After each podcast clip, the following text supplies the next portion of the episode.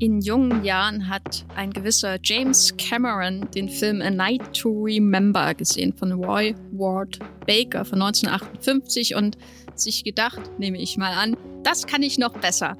Und 1997 hat er es tatsächlich umgesetzt bzw. ins Kino gebracht. Die Rede ist natürlich von seinem Film Titanic oder auf Deutsch Titanic. Äh, mal schauen, wie wir ihn aussprechen im Verlauf dieses Podcasts. Wir sind Jenny Jecke und Matthias Hopf. Hallo Matthias. Hallo Jenny. Wir sprechen heute über Titanic. Okay, ich, ich sage jetzt mal Titanic. Ich hoffe, ich bin einheitlich. Im Rahmen unserer kleinen Reihe über moderne Blockbuster. Und wir werden diesen Film spoilern. Am Ende geht das Schiff unter. Äh, tut mir leid, dass das jetzt schon verraten wurde, aber wir haben sicherlich noch etwas mehr zu diesem ehemals erfolgreichsten Film aller Zeiten und modernen Blockbuster zu sagen. Viel Spaß mit diesem Podcast.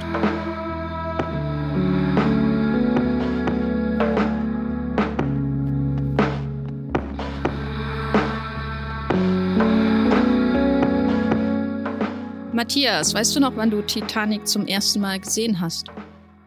Das ist eine knifflige Frage, weil ich glaube, es hat sehr lange gedauert, bis ich ihn das erste Mal komplett gesehen habe. Also ich kann mich daran erinnern, dass Titanic schon immer irgendwie so ein Film war, der da war und ich auch immer mal irgendwie eine Stunde gucken durfte. Und als kleines Kind hatte ich auch keine Ahnung, wie lang dieser Film wirklich ist, weil im Endeffekt hat sich jeder Film, der irgendwie auf ProSieben mit Werbeunterbrechung kam, sehr lang angefühlt. Und dann dachte ich, Titanic ist halt auch einer dieser typischen, weiß nicht, zweieinhalb, drei Stunden Filme und äh, du musst halt jedes Mal ins Bett, bevor wirklich der Untergang einsetzt. Also es hat wirklich sehr, sehr lange gedauert und zwischendrin ist auch mein Interesse komplett abgeflacht für das, was Titanic eigentlich bedeutet in der Filmgeschichte oder was für ein monströser Film das eigentlich ist, dass, dass ich eine große Distanz zu ihm aufgebaut habe, obwohl zum Beispiel sowas wie die Filmmusik schon immer äh, irgendwie da war oder hier My Heart Will Go On, wenn man das mal auf dem Klavier gespielt hat oder so. Also ich habe das Gefühl, ich habe sehr viele kleine Stücke lange Zeit immer nur von Titanic da gehabt und ich weiß gar nicht, wann ich den Film wirklich das allererste Mal komplett gesehen habe.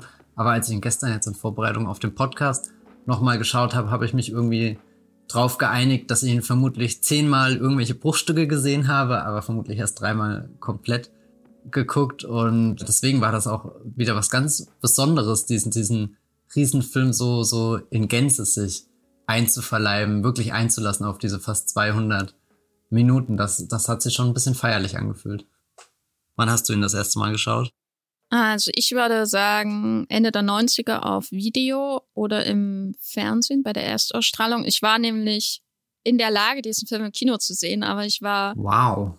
dezidiert dagegen. Also ich, äh, ich bin immer noch heute beeindruckt äh, von meiner moralischen Durchhaltestärke, was mein Boykott von Titanic angeht als Kind. Weil das war wirklich so ein Film, so 97, 98, der lief ja auch relativ lange im Kino, wo alle gesagt haben, sie gehen da rein. Hast du schon Titanic gesehen? alle haben irgendwie Titanic gesehen, äh, die, die Schulfreundinnen hauptsächlich, alle, alle sind in Titanic gegangen. Es gab kein anderes Kinothema außer Titanic, habe ich das Gefühl, in dieser Phase der 90er Jahre. Und ich dachte, nee, sowas Kitschiges schaue ich mir nicht an. Und äh, ja, ich war nicht in Titanic im Kino. ich weiß nicht. Ich glaube, damals hätte ich auch nichts mit dem Film anfangen können. Deswegen habe ich ihn dann irgendwann später geschaut. Wie gesagt, dann auf dem kleinen Fernseher. So widerwillig, ach, jetzt gucke ich das.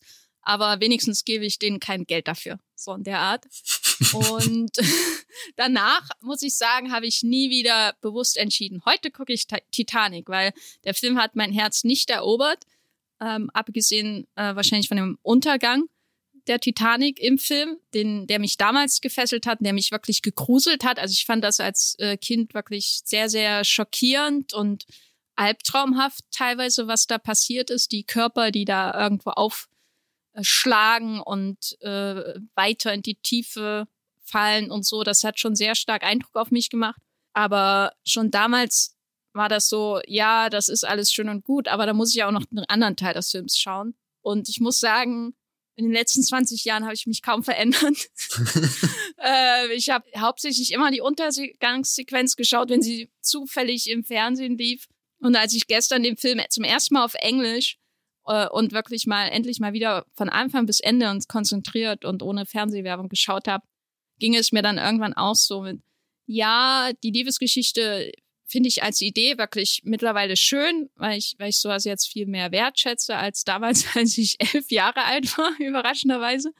Aber der Untergang, ne, wenn der dann losgeht, boah, das ist Titanic für mich. Nach 80 Minuten.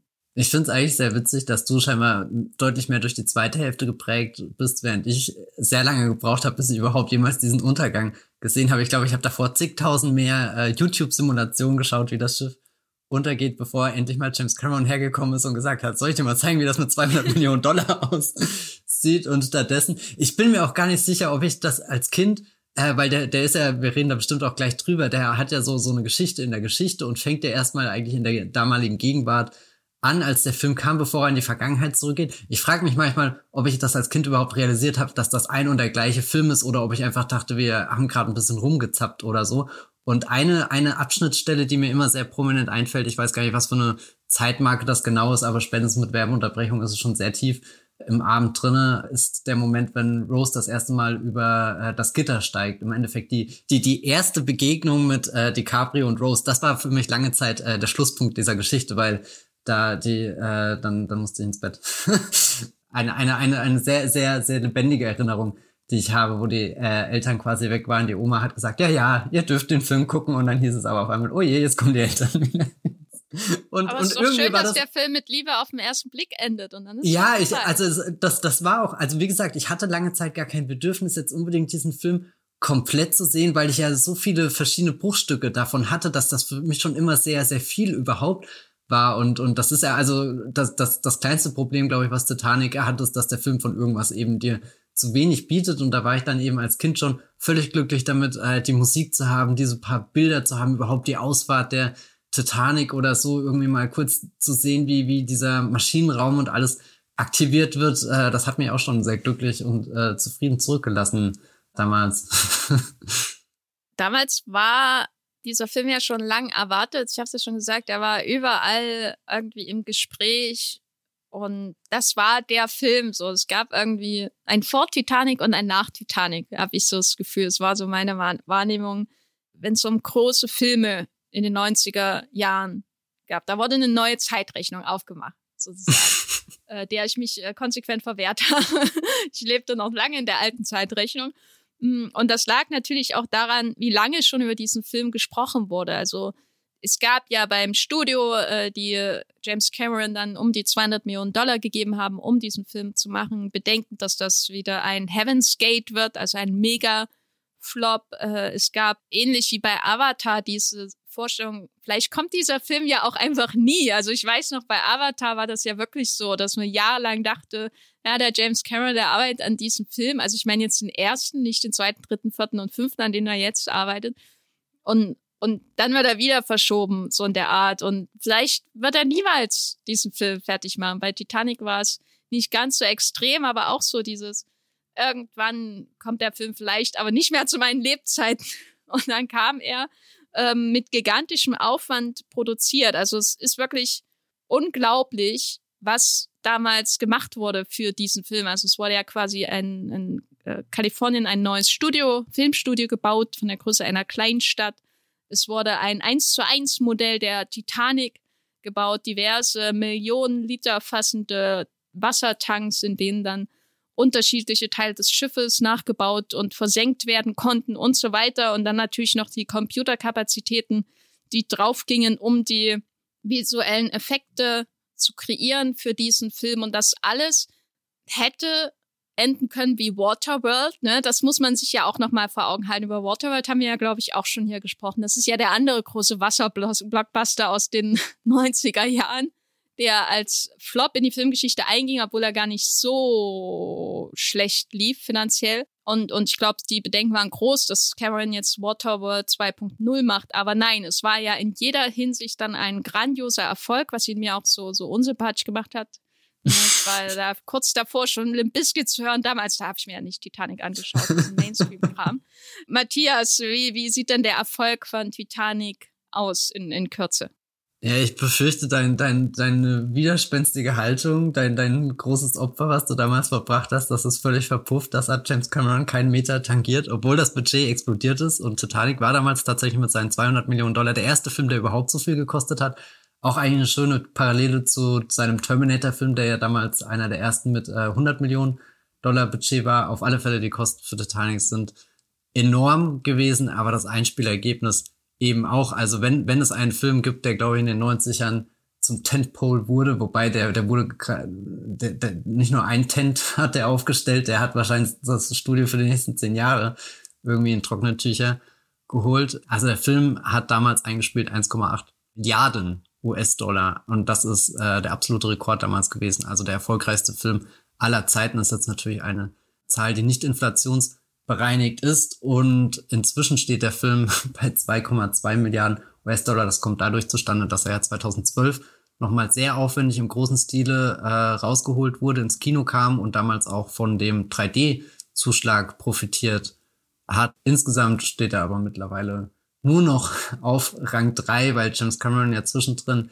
selbst nochmal den erfolgreichsten Film aller Zeiten mit Avatar gedreht hat. Das ist absolut die äh, Spitze des Box Office äh, Eisbergs, die man momentan findet mit 2,8 Milliarden Dollar. Und irgendwo dazwischen rangiert halt gerade so ein Film Avengers Endgame von den Russo-Brüdern, ja. Aber der, ist der jetzt eigentlich noch auf eins oder wurde der schon überholt wieder von nee, Avatar? Nee, nee, ich Avatar, Avatar und ich weiß nicht, ich habe ein bisschen Angst, dass das so eine ewige Kinogeschichte wird, dass sich Avatar und Avengers für immer prügeln werden um diesen ersten Platz und mit jedem Re-Release kommt halt ein anderer vorne hin. Also wirklich, die Zahlen sind gerade, der Avatar hat 2,8 und der Avengers hat halt 2,7. Also die trennen ungefähr, weiß nicht, rund 50 Millionen Dollar. Und das kriegst du ja locker mit einem Re-Release rein. Und das heißt, der nächste Re-Release von Avatar steht ja jetzt eh schon vor der Tür. Äh, das findet ja jetzt schon, glaub, nächste Woche statt. ähm, dass der vor dem zweiten Teil nochmal ins Kino kommt. Das heißt, da kann James Cameron seinen Vorsprung ein bisschen ausbauen, aber spätestens, wenn ja dann der nächste Avengers-Film ins Kino kommt, kann ich mir auch vorstellen, dass äh, vorherige Teile dann nochmal veröffentlicht werden. Gerade so ein ultimativer Film wie Endgame, der ja auch diesen Schlusspunkt von äh, den ersten drei Marvel-Phasen darstellt, den kann man ja eigentlich zu jedem Jubiläum rausholen, weil das ja so ein so, ein, so der ultimative Marvel-Film einfach ist. Den, den kannst du, glaube ich, auch völlig ohne, ohne Anlass zeigen, einfach nur, um die Leute nochmal dran zu erinnern, dass äh, Chris Evans und Robert Downey Jr. auch mal Teil dieses Franchise waren und hier ihre Abschiedsvorstellungen gegeben haben ich bezweifle sehr stark, dass Titanic jemals nochmal aufholen wird. da müsste schon irgendein Wunder geschehen. Ich weiß nicht, ob Titanic 2, den gibt's halt schon, gell? Ja. Diese Asylum-Produktion. ja, nee, aber auf alle Fälle der Erfolg von äh, Titanic damals 1997 ist nie vorher gesehen. Und ich suche auch die ganze Zeit in meiner Erinnerung, weil du das sagst, äh, der Film lief nicht ein Jahr im Kino, sondern bis 98 wurde darüber geredet. Also gab es danach jemals wieder so ein Hype? Ich würde jetzt am ehesten Richtung Harry Potter und Herr der Ringe schielen, aber eigentlich in den letzten zehn Jahren, seitdem ich regelmäßig ins Kino gehe, kann ich mich an, an wenige Filme erinnern, die, die so lange sich gehalten haben. Da ist ja gerade eigentlich das, was wir mit Top Gun Merrick erleben, schon die Ausnahme, der jetzt wirklich die komplette Sommersaison bärenstark im Kino lief, aber jetzt auch nicht der Film gewesen ist, der, der wirklich überall besprochen wurde, wo jeder drüber geredet hat. Ich glaube, der war sehr erfolgreich und sehr viele Menschen haben den angeschaut. Also was heißt, ich glaube, es war so, das belegen die Zahlen. Aber es ist jetzt auch nicht so, dass ich jedes Gespräch auf jeder Familienfeier hat mich eigentlich kein Mensch drauf angesprochen. Hast du schon den neuen Top Gun gesehen oder so? Also ich glaube, da ist Titanic noch mal eine ganz andere, in eine ganz andere Dimension vorgedrungen. Ja, ich glaube, am ehesten würde ich auch sagen Herr der Ringe, aber da wird es ja schon kompliziert, welcher davon. Ich würde sagen, dass der Herr der Ringe eine größere Zielgruppe hat als Harry Potter zum Beispiel oder als die Superheldenfilme, die dann das Jahrzehnt in Beschlag genommen haben danach. Herr der Ringe hat ja auch zum Beispiel romantische Anteile, die viel größer sind als in den frühen Harry Potter-Filmen und ist äh, aber nicht wie ein Kinderbuch zum Beispiel. Also äh, ich weiß, bestimmte Leute, die äh, etwas älter waren damals schon, die haben das quasi da aus Prinzip nicht geschaut, Harry Potter, weil das ist ja was für Kinder, so in der Art. Und Herr der Ringe ist dann aber, obwohl das Fantasy war, schon genau ihr Jam gewesen. Aber andererseits, äh, das Fantasy-Ding bei Herr der Ringe grenzt es auch schon wieder ein, während Titanic, glaube ich, wirklich so eine universale Geschichte erzählt, natürlich auch durch den historischen Hintergrund. Das hat's, glaube ich, aber darüber können wir ja vielleicht auch gegen Ende nochmal sprechen, zu so einem der letzten Filme gemacht, über die alle reden müssen und die alle schauen, der für alle ist, eigentlich. Wobei die Kinder vielleicht dann doch wie ja, wirklich ins Bett gehen sollten, bevor sie untergeht. Aber andererseits, mir hat das auch nicht geschadet, das zu schauen. Überhaupt nicht, gar nicht. Aber äh, für Cameron ist das ja auch ein ganz besonderes Projekt. Wir haben ja schon über Avatar von ihm gesprochen und im Rahmen dieser Reihe moderne Blockbuster über Terminator 2. Aber das hier ist ja wirklich so ein Film, wo man das Gefühl hat, da kommen alle seine Obsessionen zusammen. Ne? Er ist ja selber auch fasziniert von der Unterwasserwelt.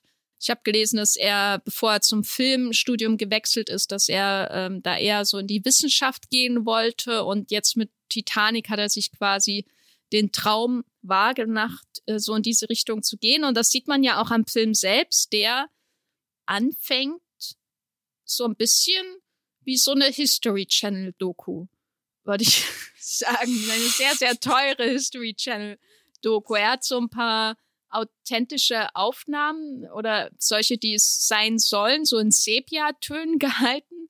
Äh, und dann kommen ja später diese ganze Rahmenhandlung kommt ja hinzu mit äh, Bill Paxton als Meeresforscher, der das Herz des Ozeans finden soll. Und äh, Cameron selbst hat das ja auch angestrengt, dass sie da darunter fahren mit diesem russischen Tiefseeboot, um das Wrack zu filmen und wollte damit auch die, die Studiobosse überzeugen, diesen Film zu machen. Also das steckt ganz viel Blut und Schweiß und Seele von Cameron drin, würde ich sagen, bevor überhaupt die erste Klappe gefallen ist.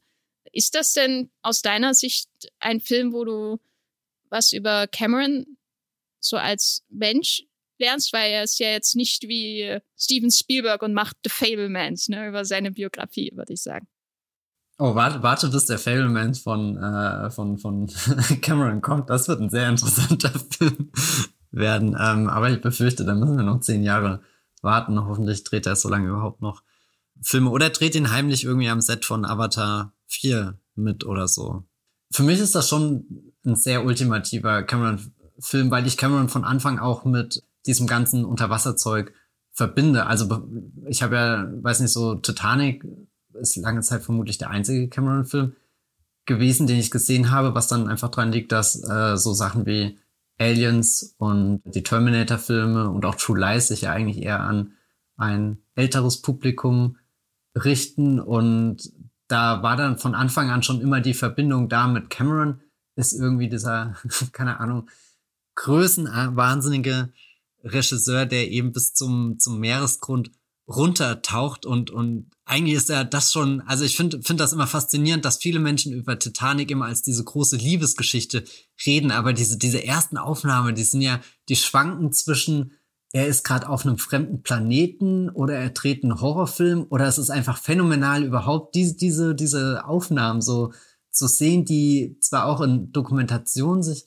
verstecken, aber dann nie so zelebriert werden. Also ich würde dir auch direkt widersprechen, dass sich das am Anfang eben nicht wie so eine äh, National Geographic Doku anfühlt, sondern dass die, die Musik, die da kommt und die erhebt das Ganze ja schon gleich zu so einem Epos, dass du diese Stimme hörst, die da drüber singt, diese schwärmerischen Töne, also gerade dieser äh, Übergang von der, von diesem, dieser vermeintlich historischen Aufnahme in die, in die Tiefen und dann, dann ist ja gleich irgendwie so der erste Funkspruch, den sie sagen so, ihr müsstet sie jetzt eigentlich schon sehen, da in 15 Metern kommt sie und dann, dann siehst du dieses Schiff, was ganz weit weg ist von dem Schiff, was später eigentlich einen Großteil des Films aufmacht, nämlich diese, wirklich diese, diese prächtige Baute, von der dann auch immer geredet wird, das ist das unsinkbare Schiff und wie viel Geld da reingesteckt wurde, wie viele Stunden Arbeit und was für ein Wunderwerk des menschlichen, weiß nicht, Schaffen, der menschlichen Schaffenskraft oder so, das ist. Und, und am Anfang hast du erstmal nur eigentlich so sowas von Zerfall und das ist unheimlich, aber auch irgendwie schön und faszinierend und manchmal könnte ich mir auch vorstellen, dass der ganze Film nur da drin spielen würde, aber dann müsste ich vermutlich wieder eine der Dokus schauen, die sich damit beschäftigen, aber also ich glaube, das, das ist wirklich sehr wichtig, dass Titanic einer dieser Filme ist, die auf, auf einer wahren Begebenheit basieren und dass du die, die, die Überbleibsel davon jetzt richtig vor dir hast. Das gibt dem vom Anfang an ein ganz anderes Gewicht als jetzt ein anderer historischer Film, wo, wo auch außer Zweifel steht, dass diese Ereignisse wirklich passiert sind, aber dass du halt einfach runtertauchst zu diesem tiefen Punkt im Ozean und, und das Wrack von der Titanic filmst, das hört sich, weiß nicht, einerseits irgendwie selbstverständlich, weil es Cameron halt gemacht hat. Dieser, dieser große Film ist schon immer da, seitdem ich mich für Filme interessiere, aber ich kenne auch keinen anderen Film, der sowas irgendwie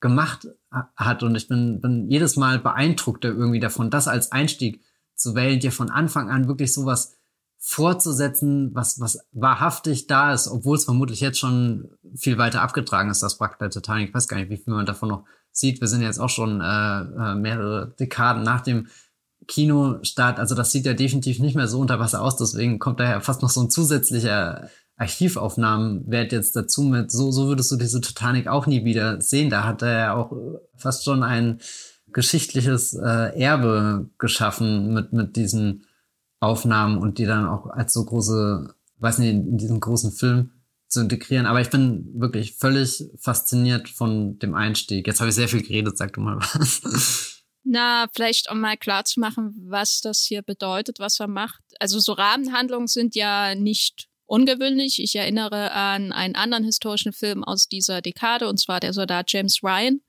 wo man den älteren James Ryan war es, glaube ich, auf dem Soldatenfriedhof sieht.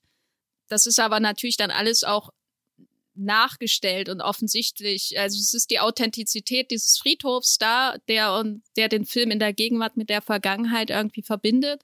Aber das, was hier passiert, ist natürlich was, was äh, ganz anderes, weil hier wird ja gleich von Anfang an ähm, sehr, sehr stark verwischt, was, äh, was fiktional ist und was real mhm. ist, sozusagen. Also die Realität ist die, die, das zerstörte Frack am Boden, das natürlich von einem Filmemacher auch jetzt äh, in Szene gesetzt wird. Fiktional sind, wirken diese, diese Sepia-Aufnahmen am Anfang so, diese, diese ähm, Stab, diese Idee, da winkt man nochmal, äh, das ist in der Vergangenheit natürlich auch durch die Kolorierung dieser Bilder so, und äh, dann vermischt sich das alles mit der Handlung um Bill Paxton da auf dem Schiff, das ja auch wieder diese, diese alte Vorstellung oder diese Vorstellung dieses Geschehnisses aus der Vergangenheit so in die Gegenwart hineinholt. Das ist jetzt übrig von der Titanic. Ähm, jetzt habt ihr das gesehen. Dann kommt ja dieses 3D-Modell des Untergangs nochmal, was, was dann der älteren Dame, der älteren Rose gezeigt wird. Und dann geht's ja wirklich in, zu diesem Punkt. Jetzt bin ich hier als Filmemacher und verbinde diese, diese vielen Ebenen, die ich aufgemacht habe, miteinander, mit meiner fiktionalen, aber absolut authentischen, also das, diese Authentizität, die wird ja mit Ausrufezeichen quasi in diesen Film hineingedrückt, ne, wie echt das ist. Ich bin sogar da runtergetaucht und hab's gefilmt. Ähm, und ebenso glaubwürdig ist quasi meine Rekreation dieses vor 100 Jahren gesunkenen Schiffes. Also damals waren es nicht ganz 100 Jahre, aber fast. Das ist schon, finde ich, sehr ungewöhnlich für Blockbuster allgemein. Also, dass überhaupt ein Blockbuster sich so eines äh, historischen Themas annimmt, ist natürlich die eine Sache. Aber andererseits dieser, dies, also Blockbuster, damit assoziieren wir ja eigentlich Genre, ne? So, so was früher B-Film war, wird A-Film, enorm teuer, Monster, Tierhorror, Roboter, Sci-Fi, äh, Alien-Invasion und dann später Superhelden und so weiter und so fort. Das wird ja mit dem, dem Blockbuster eigentlich assoziiert, aber das, was hier passiert, ist dann schon wesentlich näher dran an sowas wie Vom Winde verweht oder so. Vom Winde verweht ist ja auch ein historischer zumindest der Hintergrund ähm, der Geschichte äh, mit dem Bürgerkrieg und der, der spezifisch äh, südstaatlichen Perspektive dieses äh, Films und auch des Romans.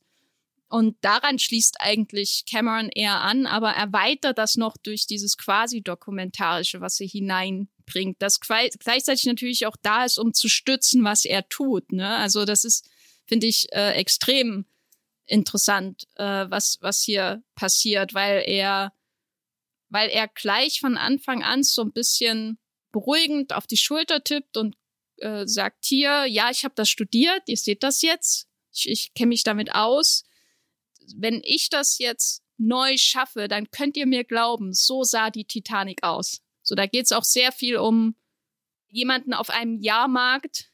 Und das Kino ist ja irgendwo auch immer noch Jahrmarkt, der, der dann aber so die, die Brille aufsetzt und mit wissenschaftlicher Genauigkeit uns jetzt sein Wunder zeigt. Das ist so, die sind diese zwei Dynamiken, die ich hier irgendwie bei Titanic am Werk sehe, dass jemand, dass jemand fast wie ein Wissenschaftler daran geht, um dieses gigantische Modell auch zu bauen.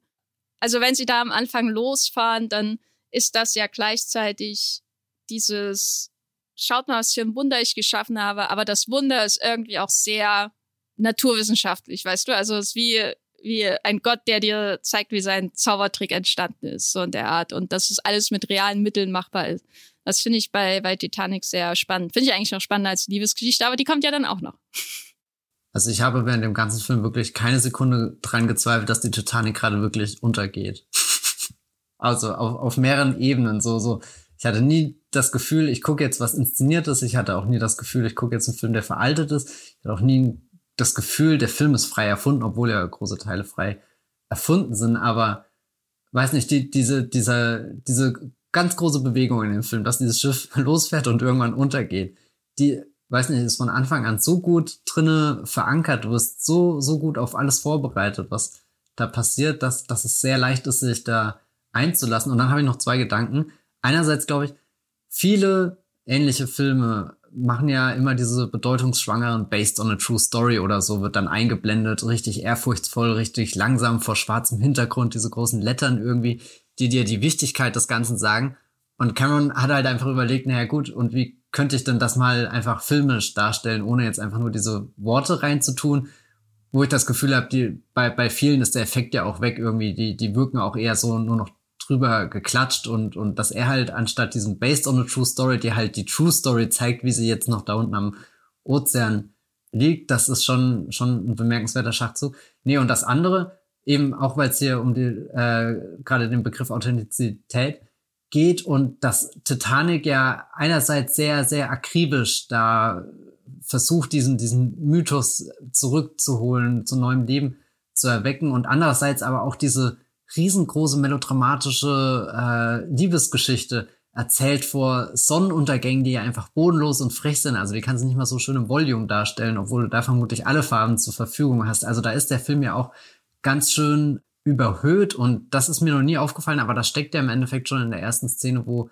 äh, Bill Paxton dann mit dem einen U-Boot da runtertaucht und bei Paxton habe ich das Gefühl, er liegt ja da ein bisschen selbst wie Cameron drin und hält die Kamera erstmal auf sich und dann hält er die Kamera raus und schwärmt so ein bisschen davon, was sie gerade erleben. Also macht so diese, diese typische mystische Off-Stimme. Wir nähern uns da jetzt äh, etwas ganz Großem an und erzählt das so ein bisschen mit sehr ausschmückenden Worten. Und dann gibt's ja seinen Kollegen, der da direkt daneben steht und ihn nur so, so einen komischen Blick zuwirft und meint, ja, keine Ahnung, redet aber auch viel. Oder so. Und das fand ich irgendwie sehr spannend, dass, dass Titanic da von Anfang an diese zwei Perspektiven hat. Irgendwie der eine, der halt sehr, sehr angetan ist von der Geschichte, die hier erzählt werden kann. Also der, der, der diesen, diesen großen Kinofilm Endeffekt schon sieht, den Cameron dreht, aber gleichzeitig auch die Perspektive von dem, der halt dann auch später derjenige ist, der, der den, den kleinen, weiß nicht, U-Boot-Roboter in die Titanic hineinsteuert äh, und, und da durch die Gänge geht. Also der, der eher der, der wissenschaftlich verankertere Typ ist. Und am Ende stellt sich raus, dass beides eh nur Piraten sind, die den Diamant des Ozeans aus dem, äh, aus dem Sarg, wollte ich gerade schon sagen, aus dem Tresor fischen wollen, also dass, dass beide irgendwie da unten sind, äh, auf jeweils ihre Art und Weise Gänsehaut haben, aber es eigentlich einen 200-minütigen Film und, und die Geschichte einer, einer Frau braucht, damit sie am Ende dann dastehen und sagen, oh, jetzt sind wir eigentlich sogar bis da runtergetaucht. Wir sind eigentlich nur eine Handvoll von Menschen, die das überhaupt getan haben. Wir hätten fast schon, den, da weiß nicht, den, den Rost von der Titanic abblicken können, wenn wir wollten, aber wir haben es einfach nicht verstanden, was wir da unten wirklich gesehen haben. Äh, den Geschmack möchte ich mir jetzt nicht vorstellen. Ja, das ist der Geschmack von Rost und Knopf. oh. ja, ich meine, Paxton ist ja auch Cameron selbst, ne? Also Ja, weil ja, er, äh, weil er den, er, er, er stochert in dem Schiff herum, weil er einen extrem teuren Diamanten finden muss. Also diese, Ke ähm, diese Kette finden muss. Das ist der Auftrag, das macht er seit Ewigkeiten. Da geht's ums Geld. Also die, die Romantik ist hier von vornherein im Gefahr durch die Geldzwänge. Und das ist ja bei Cameron ähnlich, der, der sich hier seine Kindheitsträume verwirklicht, aber mit diesem Film auch Geld machen muss. Und darüber hinaus ist diese Paxton oder diese Paxton-Figur natürlich auch so ein Mittel, um so wie so viele Filme in unserer kleinen Reihe über moderne Blockbuster quasi in den ersten Minuten so ein paar große Themen vorzugeben, die den Film bestimmen werden, nämlich Geld, Geld, was macht Geld mit Träumen? Und bei Paxton habe ich schon das Gefühl, dass, dass äh, die Suche nach diesem Diamanten seine Träume etwas vernebelt hat und er braucht das Treffen mit Rose, um so wieder eine klare Sicht auf den Mythos zu haben und nicht nur den Schatz, der da drin verborgen sein könnte. Und das ist ja dann auch ein, ein großes Thema des Films, wenn wir Rose als Figur anschauen, die, die des Geldes wegen heiraten soll äh, und äh, natürlich sich dann glücklicherweise dagegen entscheidet. Und äh, wenn wir schon bei Rose sind, dann müssen wir langsam, glaube ich, auch über die Figuren und Schichten dieses Films sprechen. Also wir haben die Figuren der Rahmenhandlung und da ist ja auch dann die, die ältere Rose dabei, die auf das äh, Schiff kommt, um ihre Geschichte in allen viel zu intimen Details zu erzählen. also Rose ist quasi Verkörperung der Oberschicht in der, in der jüngeren Version. Und dann gibt es Jack als Verkörperung der Unterschicht. Und die zweite Klasse lernen wir eigentlich nicht wirklich kennen. Aber wie werden die uns denn vorgestellt? Weil das sind ja eigentlich unsere Blockbuster-Helden. Und wir haben ja auch darüber gesprochen, wie uns der Terminator vorgestellt wird und äh, John Connor und äh, die, die, Arch äh, die Paläontologen in Jurassic Park und James Bond natürlich, gespielt von Pierce Brosnan. Wie ist das jetzt bei diesen beiden Blockbuster-Helden? Wie werden sie uns vorgestellt und was lernen wir über sie? Ja, bei, bei Rose haben wir ja, wie gesagt, schon die Einführung durch die, die ältere Rose, die eigentlich eher schon am Ende ihres Lebens ist und jetzt nochmal diese, diese ganz besondere Möglichkeit bekommt, irgendwie dieses Bild von sich anzuschauen, was Jack damals auf der Titanic von ihr gemalt hat. Und da sind ja eigentlich erst ganz viele Zweifel im Raum mit, ist das überhaupt die richtige Figur? Ist das nicht eine Schwindlerin? Will die da nicht vielleicht auch noch einen Profit rausschlagen oder so? Also erstmal die Protagonistin mit sehr viel Misstrauen vorgestellt und dann hast du ja sie auch erstmal als Figur, die sehr viel rumgeschubst wird von den Menschen um sich herum. Es gibt dann eben die Billy Zane-Figur, das ist der, der mächtige, reiche Mann, den sie heiraten soll, der quasi ihre Familie wieder im Wohlstand sichert, weil das Einzige, was ihre Familie geerbt hat vom Vater, sind einfach Schulden und ein Name. Und von dem Namen können sie jetzt zumindest noch Gebrauch machen, indem halt diese gute Heirat irgendwie forciert wird. Und da ist vor allem die Mutter dann hinterher, die ja wirklich als, als die kälteste Figur im Film manchmal wirkt, weil sie so, so verbissen drauf ist, perfekt in diese Gesellschaft, perfekt in dieses Milieu rein zu äh, passen, was sich da in der ersten Klasse bewegt, aber sie hatte dran überhaupt keinen Spaß, sondern sie wird ja vor allem von, von Angst getrieben, da abzusteigen, nämlich eben in diese zweite Klasse zu rutschen, die uns der Film nicht zeigt. Das heißt, vielleicht ist das ja Absicht, dass uns der Film das nicht zeigt, um diese Ungewissheit größer zu machen. Was könnte denn der, dieser Rutsch bedeuten? Weil wir wissen zumindest, dass man in der dritten Klasse viel Spaß haben kann. durch äh, ein paar Szenen, äh, wo, wo dann die Leonardo DiCaprio-Figur reinkommt. Was ich bei ihr spannend finde, ist, also bei ihr, der DiCaprio-Figur, dass sie ja ähm, durch Glück auf die Titanic kommt. Also da passiert alles im Moment, da ist nichts geplant. Im Gegenteil, da ist sogar sehr viel Risiko dabei. Es ist ein, ein er setzt auf Karten und hat, hat eine, eine gute Hand und, und die beschert ihm und seinem besten Freund da, dem Fabrizio, dann zwei, zwei Tickets und eigentlich passen sie gar nicht auf die Titanic. Die gehen auch nicht durch die üblichen Kontrollen, sondern springen ja wirklich im letzten Moment auf das Schiff äh, drauf. Also fünf Minuten fährt's aus, da haben sie die Karten in der Hand, dann rennen sie schnell den Steg da hoch, äh, reden sich irgendwie schnell rein und, und dann ist da dieser eine Sprung. Es ist fast schon wie der Sprung, den Pierce Brosnan bei Golden Eye am Anfang macht. Wobei, nee, vielleicht auch nicht.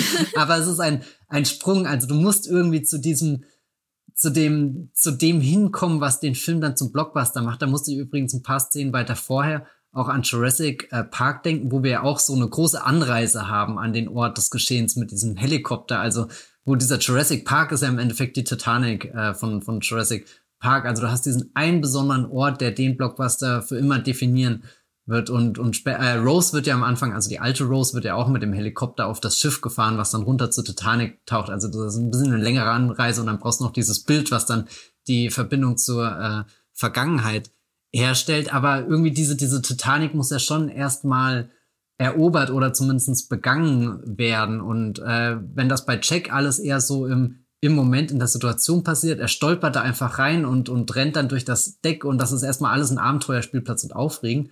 Ist dann bei Rose eigentlich ein sehr schneller Kontrast da. Da ist sehr viel geordnet, da werden sehr viele Anweisungen gegeben. Alle um sie rum haben Geld und mit Geld kann da am Anfang auch gleich schon jemand bestochen werden, um sich den Vorteil irgendwie zu verschaffen. Und was ich eigentlich richtig eklig an dieser Billy Zane-Figur fand, ist, sie wird ja wirklich eingeführt, als geht sie auf dieses Schiff als ein ein, ein besserer Mensch in Anführungsstrichen. Also jemand, der auf diese anderen Klassen wirklich herabblickt und dann auch kurz diese, diese Szene, wo er, wo er in sein ultra großes, übertrieben großes Apartment geführt wird und dann noch der, der, weiß nicht, der Typ vom Schiff, der ihn da, da reinführt, halt sagt, äh, alles so zufrieden und er ihn dann auch gleich schon mit so einer herablassenden Geste abweist. Also das sind schon zwei, zwei sehr unterschiedliche Pole, die dann auf dem Schiff zusammenkommen.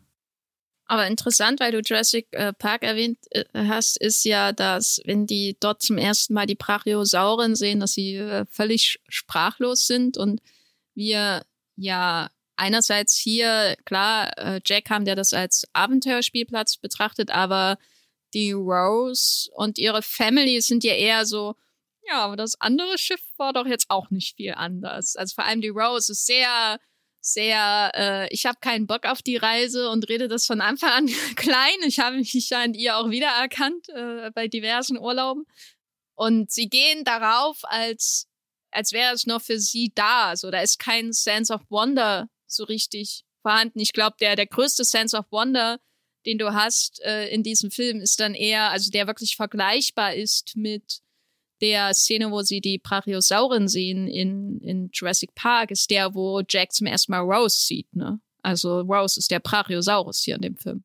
Ja, und, und später wird Rose äh, oder sieht dann oder erlebt den Brachiosaurus, wenn sie äh, den Brachiosaurus, wenn sie äh, fliegt mit Jack. Äh, das ist ja vielleicht dann die Szene, wo, wo sie das bekommt. Aber ich hatte am Anfang das Gefühl, dass da, also ja, vor allem sie ist die, die, die so unbeeindruckt auf alle Fälle tut, während die Männer um sie rum, die klopfen sich ja ununterbrochen auf die Schulter. Und wenn das nicht beim Essen schon passiert ist, gehen sie danach noch in den Whisky Room, um sich nochmal ein zweites Mal auf die Schultern zu klopfen, weil sie haben ja irgendwie dieses Schiff geschaffen, auch wenn nur die Hälfte von den Männern da wirklich irgendwie an Bord eine Rolle spielt und die andere ist einfach nur reich und hat irgendwas zu sagen, aber für die ist das ja so, wir drehen jetzt unsere Siegerrunde hier. Das ist unsere Errungenschaft. Wir sind die Spitze der Gesellschaft. Guck mal, was möglich ist, wenn wir äh, das Geld, um das es hier geht, mit dem Geld, wo wir am, am, am Hafen schon die einfachen Leute bestechen können, um vorzugehen.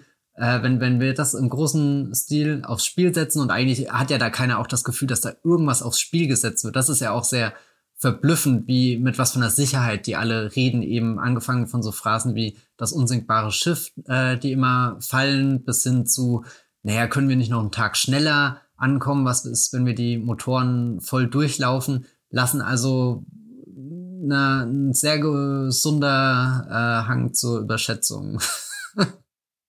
Wo du die Männer erwähnst, wir haben hier ja auch äquivalente Figuren zu Jurassic Park. Also man könnte sagen, dass der Schiffskonstrukteur, der von Victor Garber gespielt wird, der Thomas Andrews, dass der im Grunde John Hammond ist, der, der auf sein, sein Lebenswerk schaut und dadurch auch alles erstmal ausblendet, so ein bisschen. Also er, es wird so bei dem späteren Gespräch über die, die Rettungsboote wird schon angedeutet, dass er Kompromisse machen musste, die nicht äh, in seinem Sinne sind, aber da ist natürlich auch eine Selbstüberschätzung bei ihm da, wie er, wie er auf das, wie er über das Schiff spricht, bevor, also bevor es den Eisberg trifft natürlich.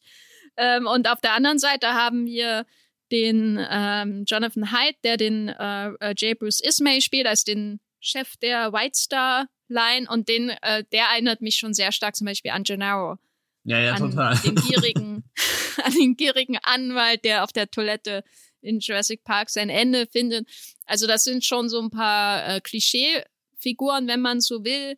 Klischee jetzt nicht unbedingt negativ gemeint, aber das sind Figuren, die, die gerade in Katastrophenfilmen, würde ich sagen, auch äh, öfter anzutreffen sind. Also die, die Träumer und die Gierigen äh, und so weiter. Und äh, wir betrachten sie in, am Rahmen eines großen Ensembles, aber anders als bei Jurassic Park, würde ich sagen, und auch äh, erst recht anders als bei Independence Day oder wenn wir weiter zurückgehen am Podcast bei Poseidon Adventure oder so, haben wir hier natürlich zwei klare, klare Heldenfiguren, die es, glaube ich, auch so in diesem Maß nicht mehr in Jurassic Park gibt, äh, mit Rose und Jack und ihrer Liebesgeschichte und alle drumherum sind so ein bisschen wie, wie, wie äh, als ich neulich angefangen habe, Moonfall zu schauen, den dann furchtbar lang, langweilig fand, äh, wie, wie Monde, die so um die Erde kreisen. So in der Art ja, ich musste mir sehr oft vorstellen, wie Roland Emmerich diesen Film inszeniert hätte und es wäre etwas langweiliger gewesen. Ich finde auf alle Fälle, Victor Garber hat auch seinen Wackelpudding-Moment, äh, wenn er da am Ende diese Uhr anschaut, wo das Schiff eigentlich schon super schief steht und er so, so wirklich gefangen irgendwie ist mit, das ist meine Schöpfung, die geht gerade unter, aber guck mal, die Uhr kann ich noch stellen irgendwie. Also so diese, und eigentlich habe ich die Schiffspläne komplett verinnerlicht. Also ja, ich weiß nicht, wo er, wo er völlig frustriert da seiner Schöpfung entgegenguckt. Also wie dieser, dieser Helm-Moment mit, guck mal, keine Kosten und Mühen gescheut. Das habe ich geschaffen. Da laufen wirklich Dinosaurier. Ich habe gerade Brachiosaurus gesehen. Hallo. Und jetzt bin ich irgendwie hier völlig niedergeschmettert, äh, enttäuscht, muss mit dem kleinen Kind Wackelpudding essen. Hm. Ich muss sagen, die, die Gaba-Figur, das ist auch eine meiner Liebsten, genau wie die äh, David Warner Handlanger-Killer. Ah, ja. Figur. Äh, die, die haben ja auch einiges zu tun, sag ich mal. Also sie bekommen sehr ausdrucksstarke, starkes, äh, ja, Szenen, die Schlüsse zulassen auf ihren Charakter und ihr variierenden Grade äh, von moralischen Prinzipien. Mm, aber insgesamt ist das doch schon etwas dünn, was hier an Figuren drumherum arrangiert wird. Ich glaube, bei, bei der Seite von Jack ist das natürlich noch viel, viel stärker, die, wie dünn das ist. Also es ist quasi alles noch viel, viel dünner. Ähm, seine, seine irischen slash italienischen Freunde, die sich da auf dem Schiff versammeln, die sind ja wirklich nicht mehr als eine Skizze von einer romantisierten Armut, würde ich mal sagen. Das hat man dann später natürlich bei der Party auf der auf dem äh, in der dritten Klasse dann noch mal extremer. Das wirkt manchmal schon wie so umgekehrter Cinderella-Moment. Die Prinzessin wird für einen Tag ähm, das arme Mädchen und da feiern wie das Volk. Das ist natürlich etwas kitschig und äh, romantisiert, äh, wie es ja, wie es diese, diese äh, sag ich mal, dieser Schicht dieses Schiffes, dieser Welt, wie sie in diesem Film existiert, geht. Aber die interessanten Leute sind auch die mit Geld, ne? In diesem Film muss man ja mal sagen, wie es ist. Da ist das Interesse dran, da. Das sind die historischen Figuren. Das äh, liegt sicherlich auch an der Quellenlage, an den Accounts, die hinterher von den Überlebenden veröffentlicht wurden. Also ich sage mal, es gibt nicht besonders viele Wikipedia-Einträge für Menschen aus der dritten Klasse, die auf der Titanic waren. Und das spiegelt sich auch in diesem Film wieder, würde ich sagen. Und da hat man dann wirklich schon ein, ein recht umfangreiches Bild dank dieser ganzen Verwicklung, den ja auch ähm, Rose quasi unterliegt, also mit ihrer Mutter, den Freunden der Mutter, ihrem zukünftigen, dem Helfershelfer des zukünftigen, den Menschen, die die White Star Line repräsentieren, äh, der Schiffskonstrukteur und dann die Offiziere, die natürlich auch nur an jemanden wie sie das Wort richten und nicht unbedingt reden würden mit jemandem aus der dritten Klasse oder dinieren würden am Abend mit jemandem aus der dritten Klasse. Also da liegt dann eindeutig so, der, sag ich mal, die charakterliche Farbe dieses Films. Aber interessiert sich Cameron wirklich für reiche und arme Menschen?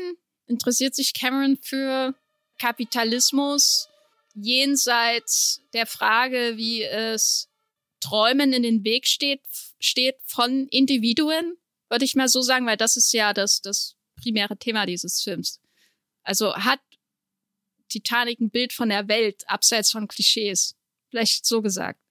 Ist da irgendwo wirklich was Authentisches, Kritisches in diesem Film, jenseits von Modellen, von Schiffen, die nachgebaut wurden? Matthias, so bitte hier die ultimative Antwort. Du, du hast so viele zusätzliche Einschränkungen gemacht, das ist so schwer, da jetzt einfach zu widersprechen. Ich will dir aber eigentlich widersprechen, weil ich bin aus dem Film gestern wieder rausgegangen und hatte schon das Gefühl, dass, dass da Bilder drin sind, die irgendwie diesen, dieses große Gefälle zwischen Arm und Reich irgendwie diesen Klassenkampf und vor allem eine Ungerechtigkeit irgendwie rausfiltern. Klar, diese, diese Individuen und ihre Träume und wie, wie da die Unterschiede im Weg stehen, das ist irgendwie das Übergeordnete, was ja auch die, die große Liebesgeschichte des Films dann beflügelt und am geilsten ist Cameron sowieso auf das Schiff und da können noch so viele äh, extrem gut aussehende Menschen durch diesen Film laufen. Aber also ja, und ich äh, muss dir auch völlig zustimmen, wie, wie die Szenen in der dritten Klasse geregelt sind, auch die Figuren, da ist eigentlich Fabrizio die einzige, die man irgendwie mit Namen greifbar hat und selbst der verschwindet ja für zwei Stunden aus diesem drei Stunden äh, Film und taucht dann am Ende noch mal kurz auf. Und ich kann dir gerade gar nicht direkt sagen, wie er stirbt. Ich glaube, er wird erschlagen von einem der Schornsteine, die umfallen, oder? Ja, ein Schornstein fällt auf ihn drauf. Ja. Immerhin wird er nicht erschossen. Immerhin. Aber also gerade zum Ende hin, wenn der Film ja eigentlich Gefahr laufen könnte, dass er zu einer einstündigen Orgie an, an Tod und Leid irgendwie wird, also oder in die gleiche Falle tappt wie, wie viele andere Blockbuster, dass du dieses Gefühl hast, du bezeugst einfach nur eine Materialschlacht, da bin ich doch begeistert, wie, wie gut diese ganzen Figuren da verankert sind, wie, wie jeder einen kleinen Konflikt mit sich austrägt. Und da habe ich schon das Gefühl, da, da bezeuge ich gerade eigentlich einen, einen großen Film, der, der jetzt nicht nur die Träume und die zwei Liebenden vor Augen hat, sondern die, die, den, den Überlebenskampf auf eine sehr, sehr drastische Weise illustriert. Also ganz viele kleine Momente, wo äh, also, oder ich weiß nicht, eine, eine Szene, die, die mich eigentlich beeindruckt, seitdem ich sie das erste Mal gesehen habe, ist der Moment, wo sie da wirklich hinter Gittern dann stehen und nicht durchgelassen werden. Also wo, wo du hast die, die Situation, eigentlich alle, alle Alarmglocken sind da, es kann nicht mehr ignoriert werden, was mit dem Schiff wirklich passiert. Und dann gleichzeitig hast du eine sehr strenge Hierarchie, nicht nur die gesellschaftliche, sondern auch einfach diese Hierarchie, die eigentlich existiert, damit das Schiff überhaupt funktionsfähig ist, dieses riesige Schiff mit seiner 2000 Mann Besatzung, mit all den Leuten, die da arbeiten, mit all den Gästen, die da anwesend sind. Also damit die Titanic normal fahren kann, muss ja auch diese Hierarchie eingehalten werden und die steht dem dann im Weg. Und dann hast du natürlich nochmal den Blick in, in jeden einzelnen dieser Menschen. Einerseits die, die Menschen, die am Gitter stehen und unbedingt durch wollen, aber dann eben auch der eine Matrose oder Offizier, der halt auch noch nicht für sich rausgefunden hat, wie er sich jetzt entscheiden muss und völlig überfordert ist mit der Situation wie alle anderen Menschen auch. Und das ist dann was, wo ich, wo, wo ich sagen würde, da hat Cameron definitiv ein Interesse, was die, die, diese riesengroße Tragödie, der, der auch eine angemessene Dimension zu verleihen. Und was so der, die, die Darstellung der ganzen Leute aus der ersten Klasse angeht, es ist ja nicht so, dass, also ja, vielleicht sind es viele Klischees, aber ich finde, es sind schon präzise Stereotypen, die sie aus den vielen Figuren machen. Und ich habe eigentlich großen Gefallen damit, diese ganzen Dynamiken immer kennenzulernen und nochmal rauszufinden mit, okay, wer stellt sich Jack als sympathisch vor, wer, wer macht ihm sofort einen Strich durch die Rechnung. Also Billy Zane wäre dann natürlich der, der, der ekligste aller, aller Erstklässler, also nicht Erstklässler im Sinne von Schülerin, sondern äh, halt im Sinne von hier dem Milieu, in dem sie sich bewegen. Und dann, dass du sowas wie die, die Thomas Andrews Figur hast, die, die sich ihm ja aufgeschlossen zeigt, die ihn auch begrüßt, äh, kurz bevor er dann wieder von jemand anderem abgewiesen wird und auch die, die Cassie Bates Figur, die ein bisschen reingebracht wird, um, um das ganze strenge Korsett aufzusprengen mit ihrer unbeeindruckten Art. Also ich weiß nicht, ob ich da sehr, sehr schnell zufriedenzustellen bin, aber für mich geht der Titanic schon schon tief ein, also nicht nur in die Tiefe, oh Gott. das Schiff geht definitiv in die Tiefe, aber ich komme da raus und habe nicht das Gefühl, dass Cameron Desinteresse an, an all dem Leid hatte, was er wirklich bis zur, zur letzten Sekunde, also wirklich bis zum, zum letzten Ding, wo, wo das Schiff noch zu sehen ist, zeigt er dir ja, wie Menschen außenrum sterben. Also ich fühle da eigentlich jeden, jeden Tod mit, jede, jede jeder auswegslose Blick. Also das ist auch das, was, was das Finale von Titanic für mich auch so, so, so stark macht. Und sonst könnte ich vermutlich auch einen anderen Katastrophenfilm gucken. Und, und das habe ich eben nicht bei Dingen wie Independence Day oder Poseidon oder so, worüber wir schon geredet haben. Auch The Day After Tomorrow kommt da nicht dran, weil gerade The Day After Tomorrow hat zwar ein sehr gutes Gespür für was mit äh, Jack Gyllenhaal und Emmy Rossum und so passiert, aber da ist dann am Ende nur, nur eine große Einstellung auf die Erde und irgendwie eine Stimme, die dir erzählt, wie es mit der Erde weitergeht. Aber bei Titanic habe ich, ist einer der wenigen Filme, wo ich das Gefühl habe, da sind schon von all den 2000 Menschen habe ich was gespürt, was da passiert ist. Vor allem, wenn dann nochmal so Bilder kommen wie, wie dieses riesen Leichenmeer, durch das sie fahren, wo du einfach diese erfrorenen Gesichter und alles siehst. Also da ist ja schon sehr großes Interesse da, dass nicht nur eine, eine unfassbare Katastrophe stattfindet, sondern dass am Ende dieser Katastrophen halt Menschen sterben und das nimmt mich total mit. Ja, na, dass er kein Interesse am Leid hat, das habe ich auch nicht behauptet. Mir geht's eher um die Frage, ob er ein Interesse, ob er, ob er jenseits dieses Schiffes, ob da eine Welt in diesem Film existiert, die, die er in irgendeiner Form kritisiert. Also kann man von der Aufnahme, wie Menschen hinter Gittern sind, die es ja auch in A Night to Remember so gibt, kann man daraus schließen, dass hier irgendeine Form zum Beispiel von Kritik stattfindet an, an einer Welt, die drumherum existiert. Ähm, nicht, dass ich das unbedingt will, aber ich finde es immer ganz interessant, den Film zu betrachten im Vergleich zu Vom Winde verweht. Zum Beispiel, weil Vom Winde verweht ist nicht unbedingt der Film, den man mit Kritik an den Südstaaten assoziiert. Aber was ich bei Vom Winde verweht habe, abgesehen von einer ähm, natürlich grandiosen Hauptfigur, die unglaublich komplex ist, ist, dass ich irgendwie ein Gespür habe ausgehend von Scarlett und ihrer Familie, wie dieses Milieu aussieht, in dem sie lebt, weißt du? Also es ist wirkt unglaublich echt, was da passiert, obwohl das ja auch ein riesen übertriebenes Melodram ist äh, äh, und so. Aber es wirkt so, ich kann mir danach vorstellen, ja, durch dieses Selbstbild, was in Vom Winde verweht, im Grunde auch dargestellt wird, das Selbstbild des ehrenvollen Südens, der quasi auf sich bis in den Untergang beharrt, auf sein, sein, sein eigenes Selbstbild. Da kann ich ausgehend von Scarlett sozusagen auf alles schließen, wie der Süden funktioniert, aus Sicht der Weißen und wie sie sich selber da gesehen haben. Mit allen problematischen Aspekten, die natürlich bei äh, Vom Winde verweht dran stecken. Also es ist ein Melodram über eine Frau und ihren Traum von einem Mann, den sie nicht bekommt. Aber ich kann ganz viel da an Schlüssen ziehen über, über die Südstaaten und ihr Selbstbild und blablabla und wie es da funktioniert hat, so in der Art. Und bei Titanic habe ich manchmal das Gefühl, hm, und das ist wahrscheinlich auch zu viel verlangt, aber da habe ich das Gefühl, ähm, es geht darum, irgendwie Menschen und Typen zu arrangieren auf diesem, äh, auf diesem Schiff, das sich durch ein Vakuum bewegt. Und dann wird es kaputt gemacht. Und ich bin auch traurig, dass die Menschen sterben.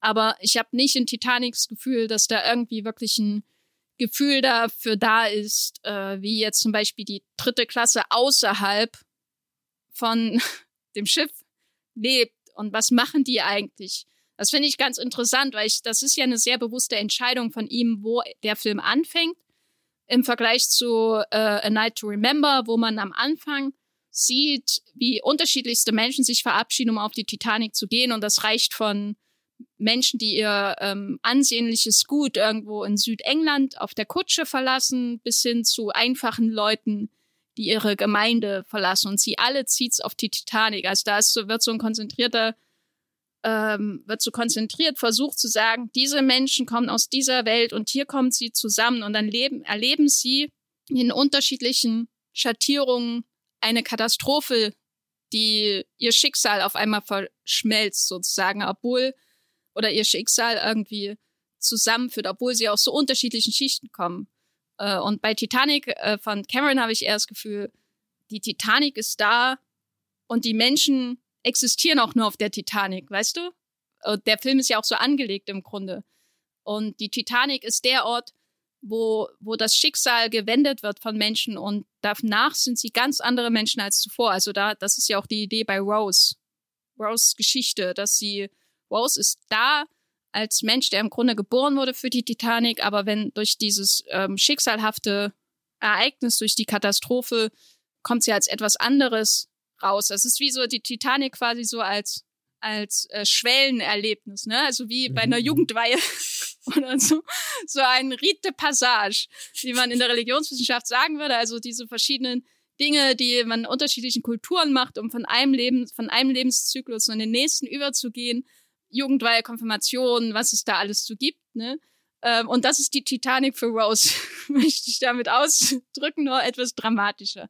Weil die von dir erwähnten sterbenden Menschen, das finde ich auch jedes Mal extrem, also es nimmt mich jedes Mal extrem mit. Ich äh, zwischendurch, äh, und wir können ja auch langsam zum eigentlichen Untergang dieses Schiffes kommen, äh, zwischendurch habe ich manchmal das Gefühl, ja, der hat da schon ein bisschen zu viel Spaß daran zu zeigen, wie Menschen runterfallen und irgendwo aufschlagen und dann irgendwie dadurch drei Saltos machen, so der Art.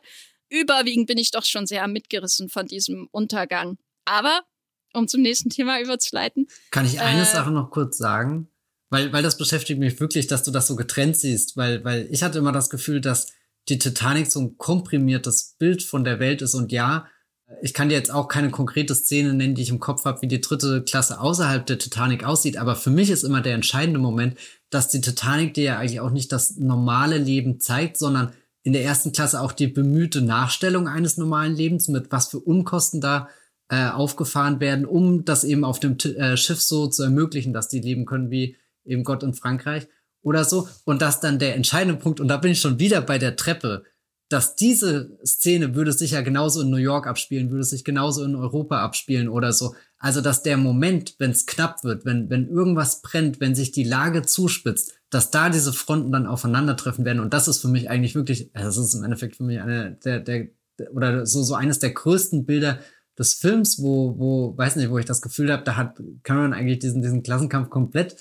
ver, verinnerlicht, weil, weil das ist weil, weil das ist ja das dann, worauf es ankommt, das, wo, wo die Menschen beweisen müssen, wer sie wirklich sind. Und, und Titanic hat ja eigentlich für einen, für einen Mainstream-Film, der, keine Ahnung, diese vielen Menschen erreicht, schon sehr viele Abgründe, die ganz kurz in den Figuren aufblitzen oder auch mal länger durchgeführt werden. Also gerade die, diese ganzen äh, äh, Dynamiken, die du davor schon so kennengelernt hast, mit wie eben Billy Zane gibt einen Matrosen am, äh, äh, am Hafen Geld und kommt damit weiter. Und am Ende versucht er den gleichen Trick nochmal zu machen. Und es klappt irgendwie, aber dann klappt es doch nicht. Und da gerät dann diese Welt außer Gewicht. Und da habe ich, hab ich schon immer das Gefühl, dass Titanic eigentlich einen sehr, sehr großen, allumfassenden Blick auf die Welt und wie sie funktioniert hat. Aber okay, äh, lass, uns, lass uns zum Untergang gehen.